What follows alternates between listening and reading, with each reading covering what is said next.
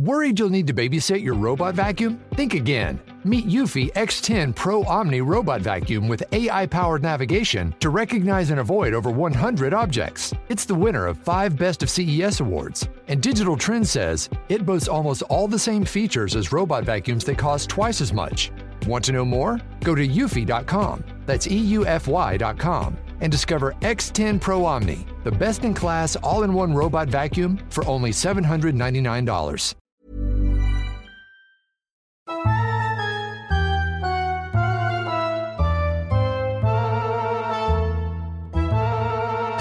Entonces, ¿quieres conocer mi kit de champiñones? ¿Tienes Llevo un rato mirando y digo, sí. no me puedo creer esto que estoy viendo aquí. Os voy a poner antecedentes a los oyentes de Mindfax y a Sergio y Jesús, que no lo están viendo y estarán flipando. Hace, pues no sé qué será, un par de semanas, fui al supermercado. No voy a decir la marca. Sí, dilo, por favor. Porque no quiero decir Aldi. Eso fui es. al supermercado y entonces me encontré con esta cajita que ponía kit de cultivo de champiñones marrones. Esto lo venden en el Aldi. Lo venden en el Aldi. Y ahí se cultivan más cosas. Tienen más kit de cultivo. Había kit de, de cultivo de champiñones blancos, o como se llama. O sea, solo champiñones. Sí, sí, ¿Podemos aquí solo de cámara, por favor, para el resto? Por ahora. Sí, sí, entonces es. Solo micológico. Es una caja que tiene la parte de abajo de plástico y una tapa de cartón. Y te vienen todos los ingredientes para que tú cultives tus champiñones Vamos, que en te casa. viene tierra y las esporas de los champiñones. Claro, exacto. Entonces te viene. Le voy a quitar la tapa. Mira cómo están. Mira, que hay Oh, dos. Son portobelos. Sí, sí, sí, sí. Mira, os voy a enseñar la cámara para que lo veáis. Los oyentes de mira, no estáis viendo la cámara, pero os describo que yo tengo ahora mismo una caja de plástico blanca con todo el micelio distribuido Sí, señor. por la superficie de la misma. Lo y... que has estudiado. No, me he leído las instrucciones. Bien. Y entonces eh, venía una bolsita de, de plástico con tierra, con, con sustrato. Entonces, ¿cuál es el proceso? Tú tienes la caja, pones el sustrato encima, le echas un poquito de agua, lo tapas, lo dejas así unos días, luego abres un par de soportes que hay en la caja de cartón para que al volver a ponerlo te quede elevado respecto a la superficie de la tierra y le vas echando agua cada dos tres días. Entonces, ya he tenido un champiñón, uno, uno que ¡buah! hizo ¡bum! y creció de golpe. Y ahora tengo aquí dos que empiezan a ser bastante hermosos, como podéis ver. Sí. Dos muy gordos. Esto ¿eh? en un par de días los voy a quitar. Te voy a recolectar. Lo que pasa es que solo parece que crece en una parte de la caja, ¿eh? Yo creo que, hay otra Yo parte creo está que es porque en el centro de la caja le eché demasiado agua. Y entonces están creciendo por los extremos. Pero si os fijáis bien, en el resto de la caja están saliendo ya saliendo, champiñoncitos sí, pequeñitos. Sí, sí, te están saliendo ya. Sí, sí, sí, Sí, sí, sí, sí, sí, sí. Y esto es lo máximo a lo que yo aspiro en el mundo de la ciencia. No, no, pero. Un huerto, un buen huerto. Voy a, com- voy comprarme una de estas inmediatamente. A quedar alguna hora, vamos. Te llevas Me voy a comprar una de estas sí. inmediatamente. Y es ¿Están buenas, fácil. Fran? ¿Están ricas o no? El primero no sabía nada, pero quizá fue culpa mía, porque me lo comí crudo en una ensalada. Ah, bueno. Igual, si me dais alguna receta, Hombre, puedo- claro, saltealos con un chan- conejito, aunque sea. o algo. poquito de ajo, sí. Hay que ponerle Claro. algo, sí. Pues esto es lo que digo, esta es mi aportación al mundo de la ciencia. No esperéis más de mí porque no Pero me ha gustado porque te has quedado con la palabra micelio. Y eso Sí, es micelio, importante. he aprendido. Es, para mí es un mindfax. Mm. ¿Podemos empezar ya el programa o crees que a la gente le importará esto No que sé si, en, en nuestros amigos del otro lado del Océano Atlántico tienen Aldis en sus eh, No creo. ciudades. Pero que lo Pueblos. busque, que lo importen. Creo que en, est- en Estados Unidos seguro.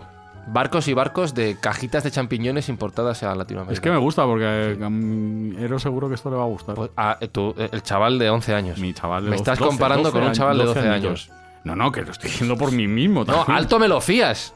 Me, me está No merezco, no merezco tanto. Sí, sí, que has dicho micelio. Ah, micelio. Buscamos los límites de la ciencia, el futuro de la tecnología, el alcance de la mente humana. Esto es Mindfacts. Bienvenidos a Mindfax, donde cada semana buscamos los límites de la ciencia, de la tecnología y del desarrollo y la evolución humanas.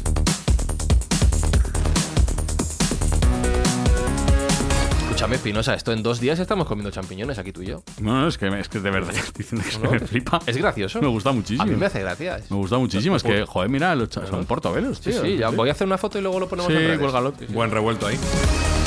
Jesús Callejos, si conoces alguna receta buena, dime porque estoy abierto a ideas. Bueno, conozco una con foie gras. Sube el colesterol, pero está. Pues nada. Y si no, Sergio Cordero, la semana pasada hablamos de las vacunas anticolesterol, pues ya está, para eso está Mindfax, para comer, ser felices, aprender y corregir los excesos. Tú te metes el foie y luego la vacuna anticolesterol y todo en paz. Llevamos cuatro minutos hablando de champiñones que crecen en mi casa. Eh, vamos a hablar de algo Somos- serio. a eso hemos venido. Sergio Cordero, por favor, recuérdanos a qué van destinados los ingresos de Mindfax. Pues todos los ingresos de los oyentes, que generan nuestros oyentes con sus escuchas, van destinados en esta fase de la temporada a llevar juguetes a los niños que de otro modo lo tendrían difícil. Estas navidades que sean felices para todos. Llevamos haciéndolo muchos años y este año no va a ser menos. Y hoy en Mindfax hablamos de lo que me merezco por este experimento de cultivar champiñones en casa. Hoy en Mindfax hablamos de los premios Nobel mal. Worried you'll need to babysit your robot vacuum? Think again. Meet Eufy X10 Pro Omni Robot Vacuum with AI powered navigation to recognize and avoid over 100 objects. It's the winner of five Best of CES awards. And Digital Trends says it boasts almost all the same features as robot vacuums that cost twice as much. Want to know more? Go to eufy.com. That's EUFY.com and discover X10 Pro Omni, the best in class all in one robot vacuum for only $799. Queridos Mindfactors, os recuerdo que el viernes 22 de marzo a las 8 de la tarde tenemos una cita, una cita doble, programa doble de Mindfax en vivo en el Palacio de la Prensa de Madrid. Junto con Martín Sierra, y si acaso con Javier Sierra, hablaremos de nuestro viaje hacia el espacio desconocido. Tenéis las entradas a la venta en palaciodelaPrensa.com, palaciodelaPrensa.com y todos los ingresos que consigamos irán destinados a la ONG Médicos Sin Fronteras. Así que si queréis venir, aprender, pasarlo bien y además hacer una buena acción, palaciodelaPrensa.com para venir a ver Mindfax en vivo. Nos vemos.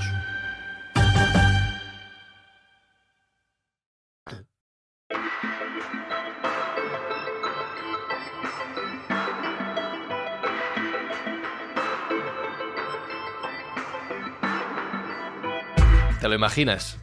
Pero esto no me parece un premio Nobel, hermano. Es que de verdad que me parece una cosa maravillosa. Premio Ig Nobel 2024 en la, no sé qué categorías hay, ahora lo sabremos. Ale podcast. Para Francisco Izuzquiza por el cultivo de champiñones en una caja del Aldi. tío. Mm, Tío, el diseñador de esto se merece un premio Nobel, tío. O un Ig Nobel. De este. O un Ig Nobel, sí, sí. Em, vamos a hablar de estos premios eh, en contraposición al programa de la semana pasada, que eran los premios Nobel bien. Esta semana vamos a por los premios Nobel mal, que son. Sergio, estos premios Ig Nobel, que, ¿cómo surge esta idea? ¿De dónde sale? ¿Por qué hay unos premios Ig Nobel? Bueno, yo creo que si comentábamos la semana pasada que mm, eh, al ser humano le gusta y le interesa reconocer a su parte de espécimen más valiosa, es decir, aquellos que están colaborando y nutriendo eh, la evolución humana y el avance de la tecnología y la técnica, si hay una cosa adicional que le gusta, aparte de reconocer eh, a, a sus mejores pares, es reírse de sí mismo, ¿no? Entonces, los premios Ig Nobel no dejan de ser una de las manifestaciones de máxima inteligencia, que es el humor. Que al final lo que son es una parodia de los premios Nobel o Nobel, que ya hemos dijimos que nosotros tenemos la manía de decir Nobel, pero en realidad la pronunciación correcta sería Nobel, que se entregan cada año para honrar logros inusuales y triviales, por así decirlo, en la investigación científica. Y lo primero que tiene como objetivo es hacer reír a las personas, ¿no? Primero tienen un eslogan que es primero hacer reír y luego hacer pensar que me parece un eslogan fundamental y creo que deberíamos aplicarnos todos en la vida, en todos y cada uno de nuestros días. Primero reír y luego pensar. Por lo tanto, entiendo que la concepción de los premios Ig Nobel no es tanto un anti-Nobel, no es un premio a los peores estudios eh, del año, a los peores trabajos del año, sino que tiene un componente paródico que a lo mejor busca la vuelta por otro lado, más por el humor, ¿no? Bueno, ellos mismos dicen que los premios reconocen investigaciones que no pueden no debe, o no deben ser reproducidas. O sea, no, no es tanto, no es tanto eh, que, que sean negativas o que, o que sean nocivas, sino que son un poco ridículas y al final no, no tienen una valía práctica muy eminente o muy clara. Suelen ser galardones de inusuales, eh, proyectos inusuales humorísticos o incluso directamente absurdos. Con lo cual va muy en línea con, con este podcast, o sea que es absolutamente absurdo. Es- sería donde nosotros podríamos optar a algún premio, si es que alguna vez nos dan alguno. Yo creo que en este incluso perderíamos, pero los Ig Nobel nos representan bastante bien, la verdad que sí. Hmm. ¿Y a quién se le ocurre esta idea? Y tienen componente científico, eh, cuidado. Sí, sí, sí, sí, no, hay un trasfondo claro, científico. claro. Ahora lo vamos a ver O sea, que no son chorradas, no son chorradas, no son ideas de mal gusto. Hay un que- trasfondo científico detrás, definitivamente. Estos premios fueron creados en el año 91 por Mark Abrams, que es el editor y cofundador de la revista Annals of Improbable Research. ¿Vale? AIR. Entonces, bueno, pues eh, este señor debió darse cuenta de que muchas veces la ciencia es demasiado seria y sesuda. Y bueno, pues eh, creó estos premios que juegan un poco con también la pronunciación. Nosotros decimos Ig Nobel en, en inglés sería Ig Nobel, que es como innoble, ¿no? Un premio, un premio que es innoble más allá de toda la pompa y el boato que tienen los premios Nobel o en contraposición de esos mismos.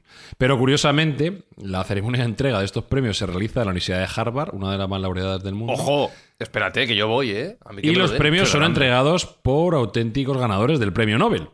Entonces, ¿En hay, serio? hay una conexión entre lo paródico y lo científico que, bueno, pues eh, creo que, como digo, para mí me parece el, el- el mérito supremo de la inteligencia es el humor. Y aquí se están tomando las cosas con humor, con ironía y con sarcasmo, con lo cual, bueno, pues a mí me, me encanta. Y luego podemos ir desglosando un poco algunos de los, primero los primeros de este año y algunos de los que ha habido a lo largo de la historia que a mí me parecen más significativos. Yo tengo un top 3 que luego te, te diré al final porque después de ver muchos hay algunos que me han, me han encantado. No, los hay buenísimos. Además, como dentro de ese, de ese marco de parodia, de pasarlo bien, ¿no? De hecho, Mark Abrams dice que es una especie de mezcla entre los premios de la Academia, los premios Nobel y el circo de los hermanos Ringling. ¿no? Es que lo que se busca es pasarlo bien. Cuando a alguien le entregan un Ig Nobel, tiene un minuto, un minuto para agradecer lo que tenga que agradecer, porque entonces si no aparece una niña, la famosa niña Miss Sweetput, que dice, por favor, vaya terminando que me estoy Me estoy aburriendo. aburriendo. sí. me estoy aburriendo. Aparece- me estoy aburriendo. la niña, es- me aburro, me aburro. Entonces, bueno, pues no deja de ser, ya te digo, pues un toque humorístico para que no se enrollen, para que no empiecen a agradecer solo al cuñado, a la suegra y cosas similares. Y, y la categoría al final son 10 premios que se dan ¿no? en distintas áreas. Muchas veces, muchos de los premios tienen que ver con las categorías de- del premio Nobel, en fin, esas 5 o 6 categorías que se comentaron en el, en el programa anterior, y luego pues otras más que en función de lo que vaya surgiendo, ¿no? Si surge de alguna disciplina como antropología, pues se le da un Ig Nobel de antropología, o si surge algo de astronomía, pues de astronomía. O sea, que tengo que decir que las categorías no son estáticas todos los años, sino que van variando en función pues del reconocimiento que se quiera hacer. Y no te olvides, muy importante, no te olvides de la dotación económica, que no es menor. Porque Ah, sí, sí, si está- claro, estamos claro, hablando de que 10 los- trillones de dólares de los- Zimbabue. Los premios Nobel tienen esos 11 millones de coronas suecas equivalentes a un millón de euros. Eh, estos premios Nobel, efectivamente, tienen esos 10 billones de dólares de Zimbabue, 10 trillones según, según, lo, que equivale, según el año. Sergio, que equivale- equivalen a un par de euros. Pero bueno, eh, hemos venido a jugar. Claro que me queda la cosa, no He ganado trillones. 10 billones de, de dólares de Zimbabue. Que además es cierto que esa moneda está tan devaluada que, que no vale el papel en el que está impresa, con lo cual, bueno, pues es, es- muy curioso. Entonces, la parte económica también, también cuenta. Sí, sí, sí, sí. Bueno, luego ahora les damos unos cuantos. Yo también tengo aquí como mi ranking de los más chocantes, de los más graciosos y de los más, pues eso, extraños, ¿no? Pero por ejemplo hay uno que es muy conocido por todo el mundo, que es lo de la ley de Murphy de las tostadas, ¿no? Eso de que siempre cae al suelo por el lado de la mantequilla. Pues esto fue un Ig Nobel que se dio, un Ig Nobel de física en el año 96. O sea, que te quiero decir que luego hay cosas que pasan ya ah, dentro del acervo de, de, de los dichos y de las creencias populares, pues muchos a lo mejor fueron Ig Nobel, que a alguien se le ocurrió y alguien, pues eso, fue tirando tostadas de una forma aleatoria hasta que se dio cuenta que había un porcentaje mayor que caía por el lado de la Y mantequilla. sabes que hay un avance de ese estudio que dice, si la Sí. tostada siempre cae del lado de la mantequilla y cuando tiras un gato al aire siempre cae de pie, si atas a un lomo de un gato una mantequilla, una tostada con mantequilla y los tiras, tendrás un vórtice de gatos tostadas que quedarán en el aire y podrás hacer un puente cuántico por el cual poder llevar diferentes herramientas que nunca tocarán el suelo. ¿Ves? ¿Ves cómo te hace pensar? ¿Ves cómo te hace pensar? Es que la ciencia con los gatos casa muy bien. Nada casa mal con Pues, los o sea que desde el año 91, la verdad que ha habido unos cuantos, todos los años siempre hay alguno, ya te digo, bastante llamativo. Y ojo, y hay algunos que tienen su fundamento, ¿eh? hay algunos que tienen su fundamento y tienen pues su, su estudio luego paralelo, ¿no? Porque hay algunos que dan como la idea, como la chispa imaginativa, y luego hay otros científicos que la desarrollan porque dicen, bueno, pues a lo mejor no era una tontería, ¿no? Eh, yo sé, os cuento un par de ellos así a bote pronto y luego comentaremos algunos más, pero por ejemplo, hubo un Ig Nobel en el 93 que era al tratamiento agudo de penes atrapados por cierres de pantalón. ¿Cómo? Entonces, bueno, veía que, que el traumatismo del pene era distinto según la, según la- cremallera de turno. O los efectos de la música country en el suicidio. También ha habido Pues sí, no, sí, eso un sí caso puede ser muy alta, sí. Sí, sí, Sí, sí, se dieron cuenta de que muchas de las letras eh, era- estaban relacionadas con el desamor, con el alcoholismo, con el fracaso laboral, y se dieron cuenta de que había unos cuantos suicidios después de escuchar algunas de estas músicas. Mejor escuchar heavy metal. Dicen que el heavy metal está, Hombre, está vinculado con capacidades intelectuales Te dan superiores. más ganas de matar si que de el country suicidarte. es suicidar, claro. ¿Dónde va a parar? Sí, sí.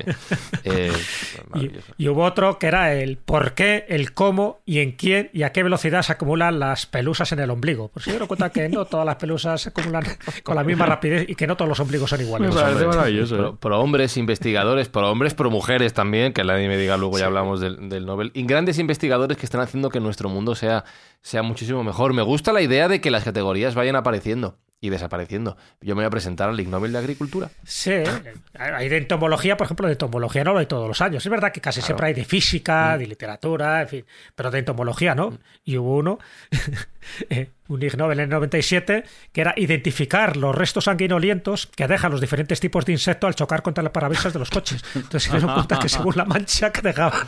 Pues claro, que si vamos a Pues conocer, a vamos a conocer los premios Ig Nobel 2023.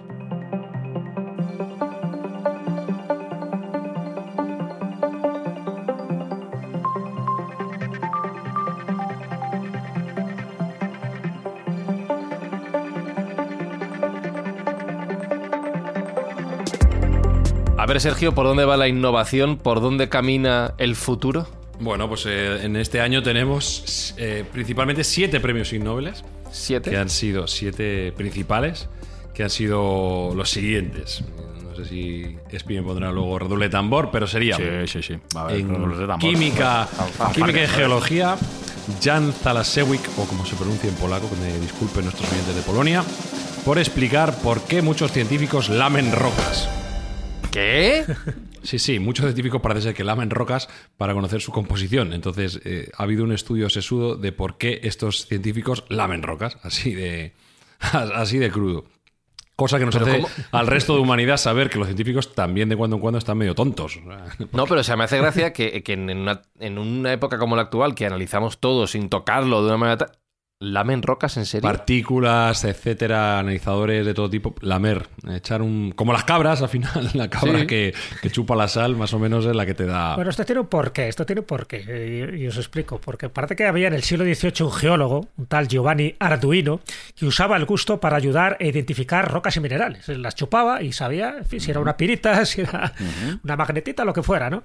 Pero ahora, y eso especifica este Ig Nobel, no lo hacen para identificar por el gusto, ¿no? Por las papilas gustativas, si es un mineral otro. Dicen que si tú la chupas, Cuidado las con esa frase. partículas, las partículas minerales eh, en esa superficie húmeda eh, relucen más y se sabe, o sea, si no tienes agua, me imagino, cerca de allí, ¿no? Entonces, es un método como muy rápido, ¿sabes? Para saber a través de esas partículas minerales si eh, corresponde a un, pues eso, a un mineral u otro. Esa es un poco la explicación que quiere dar el Ig Nobel, ¿no? O sea, que no es porque les guste la sustancia mineral que puedan absorber ahí, sino por eso mismo, por utilizar un poco el símil de ese geólogo del siglo XVIII, el tal Giovanni Arduino, que lo hacía por otro tipo de razones. Él pensaba que por el, por el gusto podía identificar una piedra. Una piedra. Incluso algún fósil también decían que no sabe igual un fósil que Sí, una o un roca fósil, normal. Exactamente. Pero bueno, eh, eso es porque el tío tenía unas cualidades, unas habilidades muy especiales. El hecho de, de lamer un mineral ahora es por eso, ¿no? Porque parece que relucen mucho más a ciertas partículas y me imagino que se refiere también a ciertos minerales y no a otros. O sea, que esa sería un poco la razón científica. Segundo Ig Nobel 2023. Este año el premio de literatura, Ig Nobel, ha ido para Chris Mullin, Nicole Bell, Merita Turmen, Arina Baharim y Akira O'Connor por estudiar las sensaciones de la gente cuando repiten una palabra muchas, muchas, muchas, muchas, muchas, muchas, muchas, muchas, muchas veces. Ese es Ah, pero el, esto el pasa, nombre del es estudio. verdad. Es verdad, yo, yo como que si repito una palabra muchísimas veces seguidas, como que pierde el sentido, ¿no? Ese es el nombre del estudio. pasa. Pero ¿qué, qué sensaciones tienen, no? Cuando, alguien- cuando repites algo muchas veces, Sí. ¿qué tipo de, de sensaciones internas es la que tienen? Y parece ser que en algunas personas ellos han definido que crea un bienestar repetir una palabra muchas veces. Se me ocurren algunos ejemplos, pero en, en otras es una sensación también rara, ¿no? A mí me pasa, cuando yo repito dos o tres veces eh, una palabra en ni siquiera seguida, en, una misma- en un mismo párrafo, ya me siento extraño, ¿no? Es algo que... Pues esto ha ganado el premio Nobel de Literatura de, de este año. Muy bien.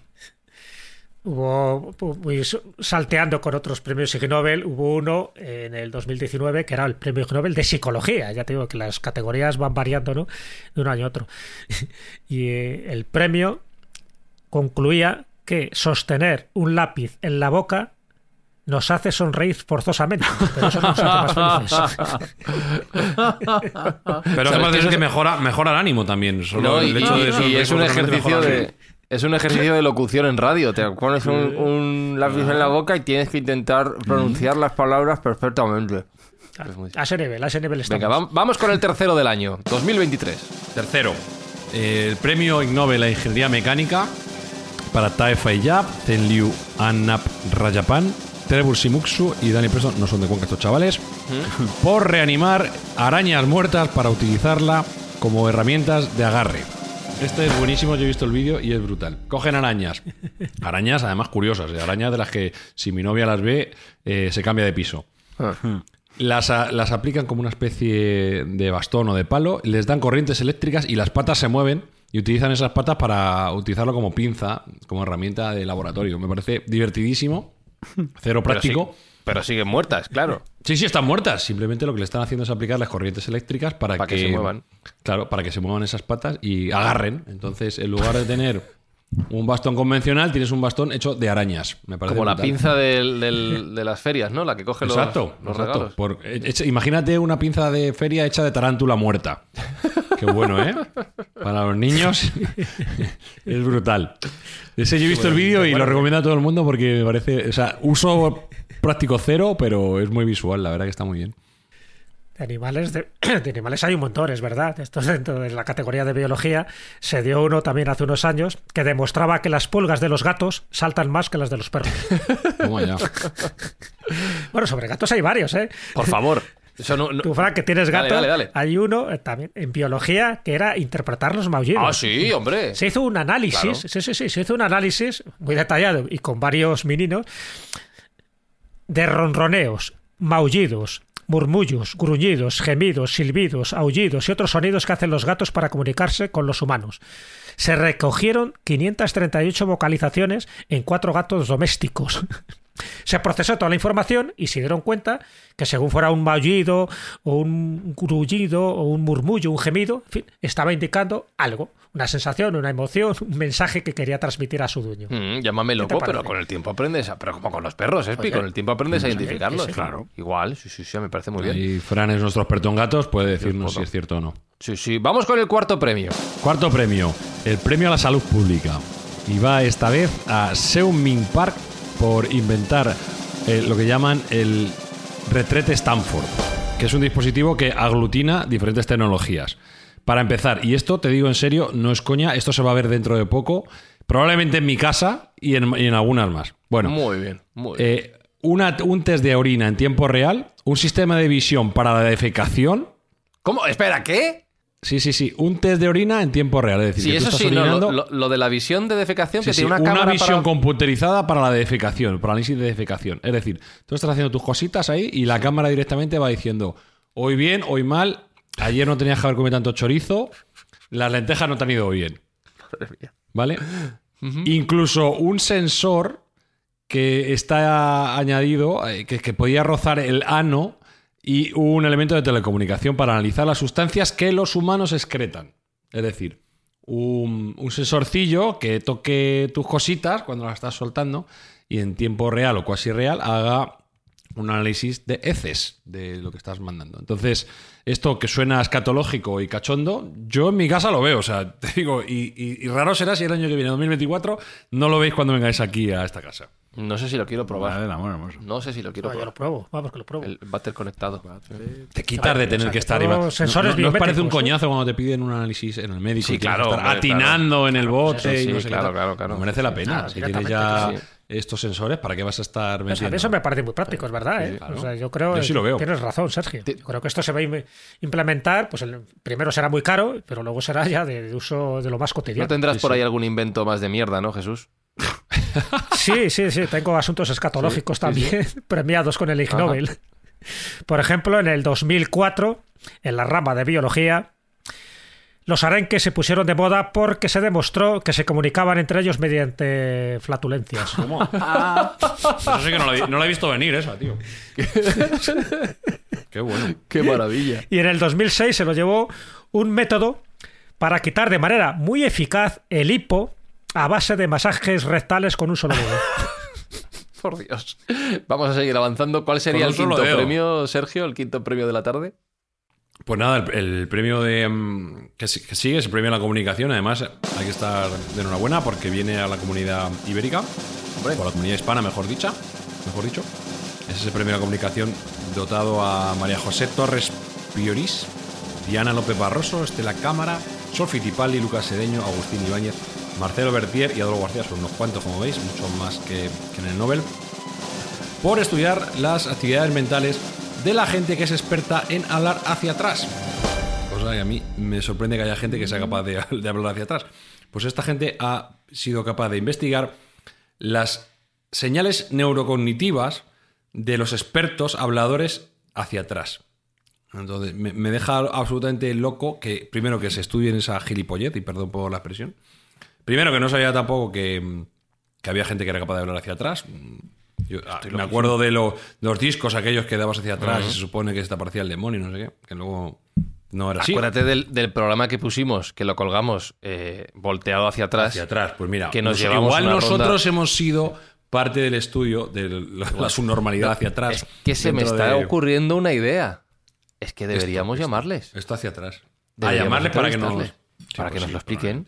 O sea, además son, son un grupo muy eh, heterogéneo de Argentina, España, Colombia, Chile, Chile, pues China alguno- y Estados Unidos. O sea, que Alguno cogerá el teléfono si son 200, ¿no? Seguro, seguro. Podremos hablar con ellos, ¿no? ¿Y ¿Tienes alguna locura también ahí en, en la manga, Jesús, que tenga que ver? O algún premio hispano, a lo mejor, que haya. Sí, bueno, se dio un Ig Nobel de Educación a algo que parece muy evidente, pero se demostró. Y es que era un estudio sobre cómo el nivel de aburrimiento de los estudiantes se veía afectado por el hecho de tener un profesor muy aburrido. Este es uno de los más nombrados, ¿eh? este, este es uno de los Claro, por más nombrados. Y más certeros. Entonces, bueno, pues sí, se demostró claramente. Si el tío era un pelmazo, pues la gente se aburría, empezaba a dar bostezos. Y cuando ponías a un profesor divertido, pues el del estilo del Club de los Poetas Muertos, pues era más, más ameno y no se aburría la gente. O sea, que te quiero decir que parece una chorrada, pero al final, bueno, pues se demostró con datos estadísticos tal cual. Y, O sea, ah, que hubo que hubo hay- además dos, dos análisis posteriores, eh, siguiendo ese mismo estudio, que era cuando el profesor sabía que era un coñazo, los alumnos se aburrían tremendamente. O sea, y cuando los alumnos iban a clase pensando que la clase iba a ser un coñazo, también se aburrían tremendamente. O sea, el aburrimiento es algo que ya va un poco predestinado por la actitud de uno mismo, ¿no? Maravilloso todo. Eh, Vamos con el sexto de la tarde. Palabras mayores ya. El premio Ig Nobel a la medicina. A ver. Estamos hablando de un capítulo importante. Kristin Pam, Bobak Hedayati, Kiana Hishemi, Ella Krukova, Tiana Mamagimi y hay algunos más que ya me salto porque si no, no acabamos. Por usar cadáveres para explorar si hay el mismo número de pelos en cada una de las dos fosas nasales de cadáveres. y luego con un componente adicional. Su relación con la alopecia, que es lo que más me ha hecho gracia a mí. O sea que han, determinado que no hay un número igual de, pelos en las fosas nasales eh, derecha e izquierda, es decir, que tenemos una asimetría en el número de pelos que tenemos en, en la nariz, y que los alopécicos, como es el que suscribe, tienen menos todavía que los otros. Es decir, no hay una Ah, correlación sí. directa. Sí, sí, los alopécicos tienen menos pelos en la nariz de lo que tienen las personas normales. Y vaya por delante que estoy metiendo a los alopécicos en personas no normales, pero bueno. Como yo me Pues incluyo, me va dato. bien. Tengo el dato, tengo Ah, el dato tienes. de los pelillos A que ver, hay. dale, dale, Jesús, dale. Efectivamente, como dice Sergio, se utilizaron cadáveres, que ya son ganas, ¿no? Para ver los pelos en cada fosa nasal. Bueno, pues se demostró que hay alrededor de 120 pelos nasales en la fosa nasal izquierda. De promedio. Sí. Por 112 en la derecha. Más en la izquierda que en la derecha. Sí. Oh, 120 por 112. ¿Habrá algún motivo? Anda. Sí. Ah, Ni idea. No sé. no sé. Supongo que sí. Tampoco los cadáveres estaban para decir nada, pero no. esa fue la prueba que se hizo con varios. ¿eh? Dentro del estudio también se desaconsejaba, que, que- que me, ha, llamado- me ha llegado al alma, porque yo lo hago mucho, se desaconsejaba arrancarse pelo de la nariz. Ah, bueno, claro, hay gente, y gente que se los Pues afeita. te puede provocar calvicie nasal. Ay, O sea, que, que puedes tener un problema serio y alguna que otra infección por arrancarte esos pelillos que de cuando en cuando te salen. Lo suyo es afeitárselos o, o, digamos, cortarlos con, con máquinas adecuadas. Pero nada de tirar y, y sacarte el pelo, que eso es una guarrada. Tengo otro muy bueno que tiene que ver con pelillos, pero en este caso los A testículos. ver. Venga, dale. 2020, la Universidad de Toulouse, ¿vale? Hizo un experimento que determinó que el testículo izquierdo se encuentra a más temperatura que el derecho cuando el hombre está vestido. En el experimento participaron 11 carteros, que pasan mucho tiempo de pie, 11 conductores de autobús, que están obligados a estar sentados toda la jornada laboral, y se determinó efectivamente que el testículo izquierdo tiene más temperatura que el derecho. Madre mía. Siempre y cuando estés vestido. Si estás desnudo, cambia la temperatura. es que, eh, Madre mía. hostia, me estoy imaginando es- No sé si los pelillos tienen algo que ver en esto, pero ahí, ahí lo dejo. la, la- la dinámica de este estudio. Yo- o sea, tú yo- imagínate la dinámica sí. de este estudio. Sí. Es que tú, Con carteros tú y visualízalo, tú visualiza este Claro. experimento. Por favor, ¿Quién, ¿puede quién usted- sabe- quién se ha dedicado a medirlo, sobre todo? Claro, ponerse pero yo- un termómetro en cada uno de los testículos. Claro, ¿no? te Yo voy más Claro, allá. te imaginas los conductores de autobús y los carteros ahí. Dice, venga, a ver. ¿Quién subvenciona esto y por qué? ¿Y quién se presta? Como Claro, también, les importante. pagan. Universidad de Toulouse, igual eh, igual les pagan, no sé. Bueno, nos queda uno, ¿no? Nos queda el séptimo, que espero que sea la. Bueno, ya hay final. algunos más, pero, pero vamos, sí, el, el séptimo he dejado, es que me, me parece muy interesante, el premio Nobel a la nutrición, que en este caso se va a Japón, Homei Miyashita y Hirumi Nakamura, por demostrar cómo cuando alguien come con palillas, con palillos y pajitas electrificados, cambia completamente el sabor de la comida. Es decir, si te metes palillos que te dan calambre, palillos metidos en un enchufe, te cambia el sabor de la comida. Hay que hacer un estudio muy sesudo para eso, ¿eh? Ojo, ¿Pero por qué? Ojo. ¿Por qué? ¿Por qué no lo sabemos. No lo sabemos. Pero el hecho es que te cambia el sabor. No sé No, si claro. a mejor o a peor. Igual está peor, no lo sé. O mejor, no lo sé. La comida que te dan de rancho con palillos electrificados o pajitas electrificadas sabe deliciosa. Pero Ay, qué bueno, por le han dado el Ig Nobel por esta tontería. No, Sí. maravilloso, maravilloso. Eh, Jesús, eh, estamos hablando de cosas que son muy graciosas, que son muy divertidas, pero tú nos contabas al principio que hay ejemplos serios y que incluso hay premios Nobel que también tienen un Ig Nobel, que han merecido las dos distinciones. Sí, sí, sí. Tanto Sergio como yo conocemos uno. Tengo entendido que hay otro caso, pero no lo, lo desconozco. Pero el que conocemos es el Andre Grey. No, Andre Game. Andre Game, Creo sí. que se- sí. En el 2000. Estamos hablando del premio Ig Nobel de Física por hacer levitar una rana en un campo magnético. Luego parece que lo hizo con más. Es decir, con empezó con el. Ig Nobel, no con el Nobel. Primero el Ig Nobel. Exactamente, por eso digo que empieza con el Ig Primero el Nobel bueno. y posteriormente en el 2010, o sea, pasan 10 años, le dan el Premio Nobel de Física junto con otro, con otro científico por el estudio del grafeno. O sea, que estamos hablando de, de un caso donde él recibe los dos y, bueno, por distintos experimentos, pero bueno, ambos se supone pues que con un fundamento científico pues bastante sesudo. O sea, que eso también es importante tenerlo en cuenta.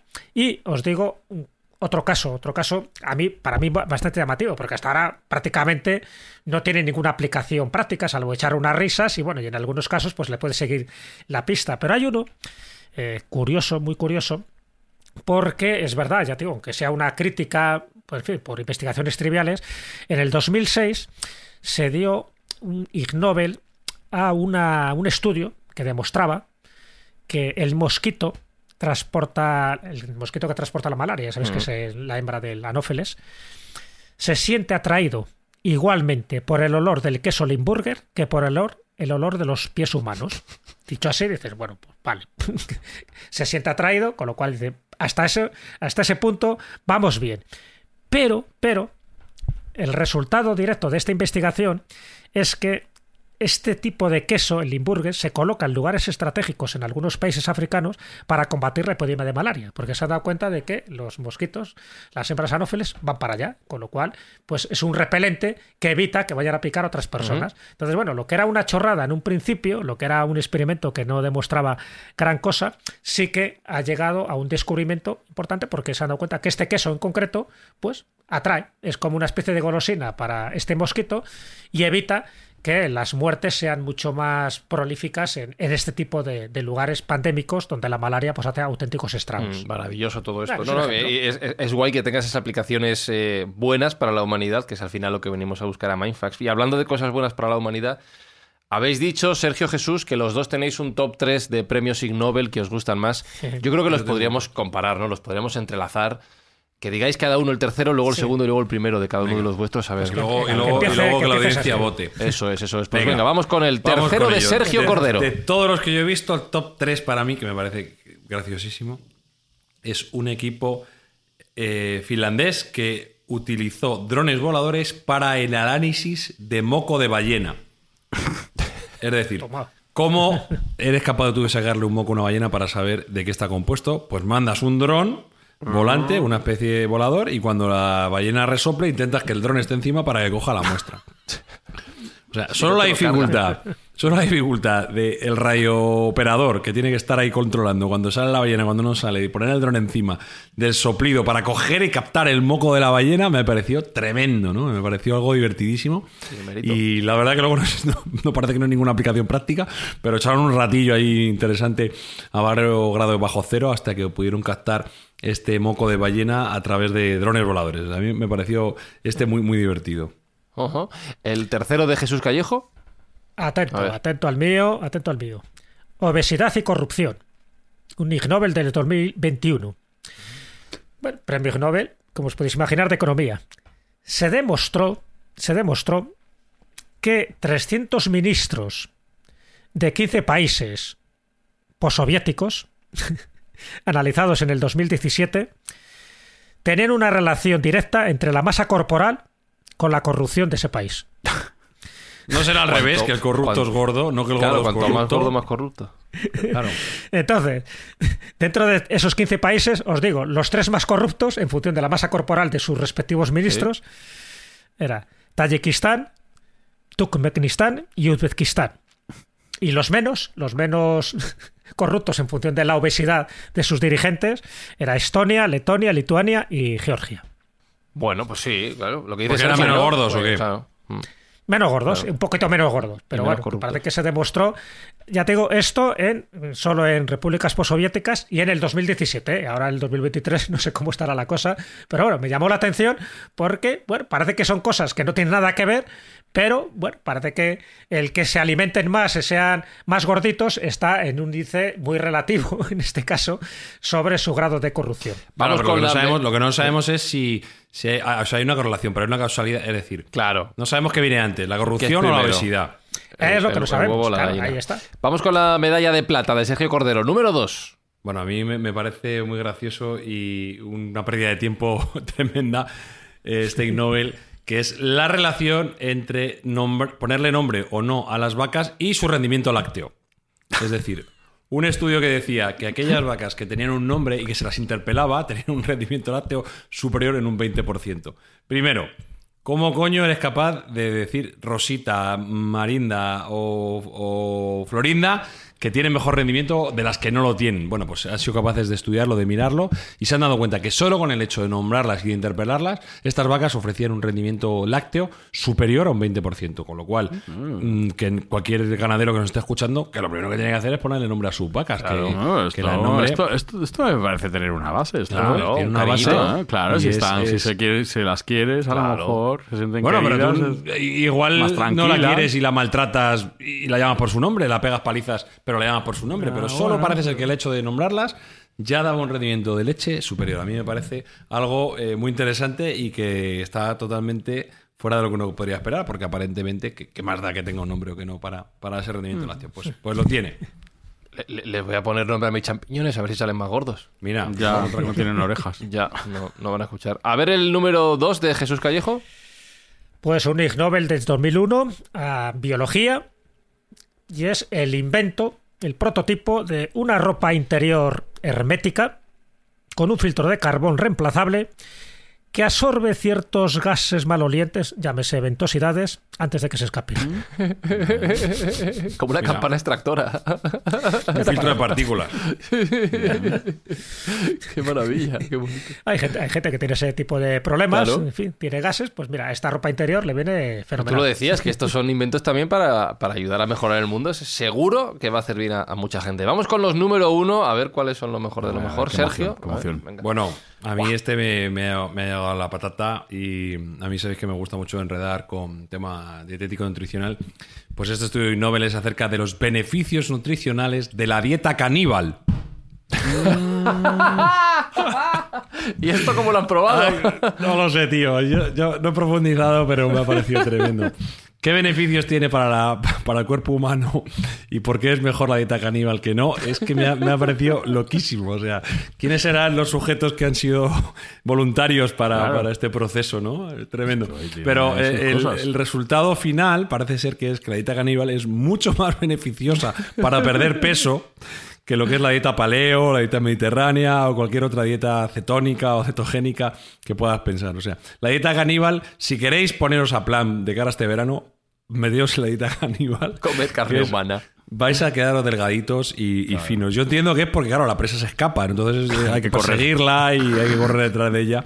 Y, y bueno, luego también no nos olvidemos el ser humano es un, un desecho de proteínas y, y de grasas sanas. Entonces, bueno, pues eh, no hay carbohidrato casi en un cuerpo humano y es una dieta cetogénica que te va a hacer perder peso tremendamente. Entonces, tiene una serie de beneficios nutricionales que son innegables y que un poco se habla de la dieta caníbal y hay, Poco que, se habla. hay que ensalzarla, hay que ensalzar la dieta caníbal. A mí que este me ha sí, sí. encantado.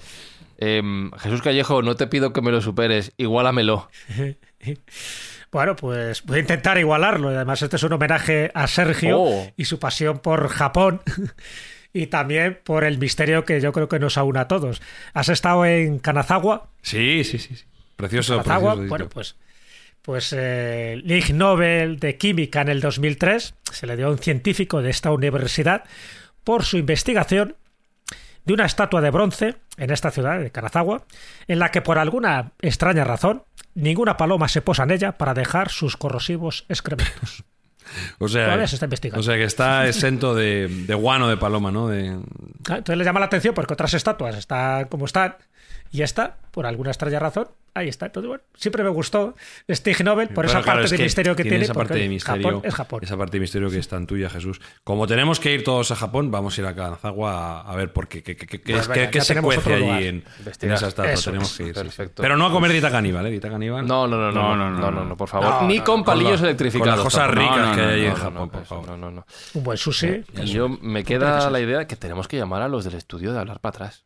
Sí, de sí, verdad, sí, que, hay que buscarle al español o española que lo haya hecho. Sí, y- sí, sí, y sí. habla- o- Tengo o- los vamos nombres. a ver. ¿Por qué? Sí, pues pásame la lista que Es que hacemos tú- la tú producción. fíjate, macho, qué difícil, eh, porque tendrían que buscar sujetos que hablen para atrás, tío. Que Claro, yo no conozco a nadie. Yo, En el periódico. Claro, Yo o sea, yo- busco hay- gente hay- que hable para atrás. Quiero hablar con ellos de todo el proceso. Que Por- sé, ¿Cómo eh. se os ocurre? ¿Por qué? ¿Cómo lo planteáis? ¿Cómo lo hacéis? ¿Qué, cómo... Claro. Todo, todo. ¿Qué utilidad tiene? Eso es. ¿Qué, habéis aprendido de esta historia de lo, del estudio y luego de lo vuestro? Eh, yo quiero... Sí, hay que contactar con esta Sí, gente. sí, sí, ya sí. tenemos objetivos. Sí, sí, sí, sí. Pásame la lista, Sergio. Bueno, como hace sit, os puedo citar uno que me llamó también mucho la Por atención favor. en su momento, que se lo dieron a Liechtenstein, A a un país, Toma. por posibilitar que este país se pueda alquilar para convenciones empresariales, para casamientos y otras reuniones. Directamente el país entero. Se alquila, sí, se alquila. Madre mía. Fue un premio otorgado en el 2003 a Liechtenstein. Toma ya.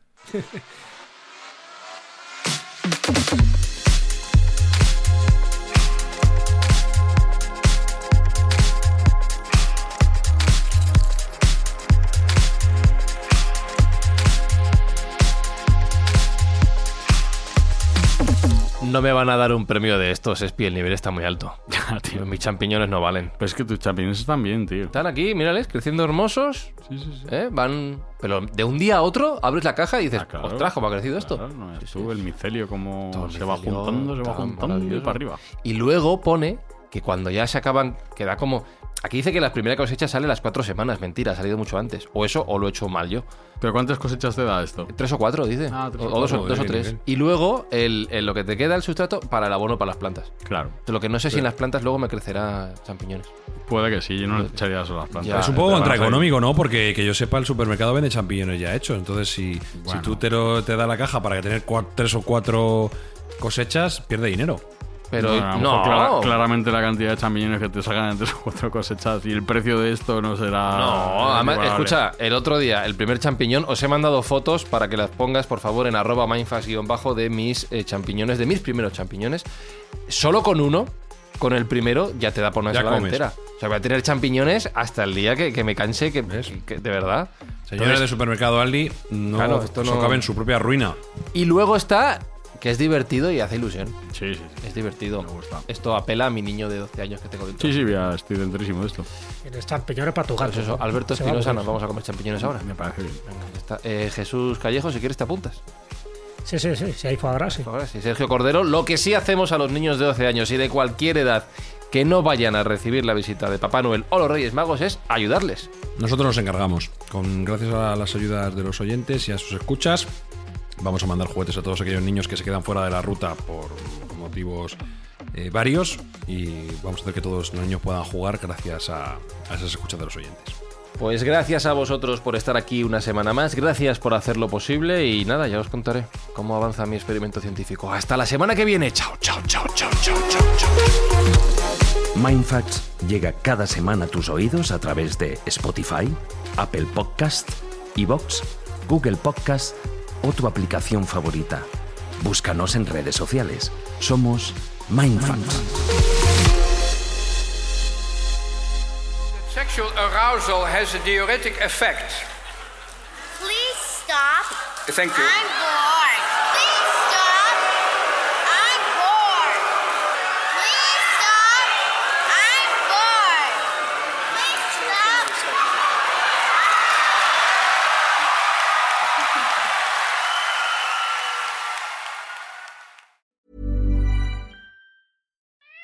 We love our pets, but when the floor is covered in fur, that's harder to love. Eufy X10 Pro Omni Robot Vacuum has powerful 8000 PA suction to make hair vanish from floors in just one pass. Plus, the roller brush has automatic detangling for easy hands-free maintenance. Want to know more? Go to eufy.com. That's EUFY.com and discover X10 Pro Omni, the best in class all-in-one robot vacuum for only $799.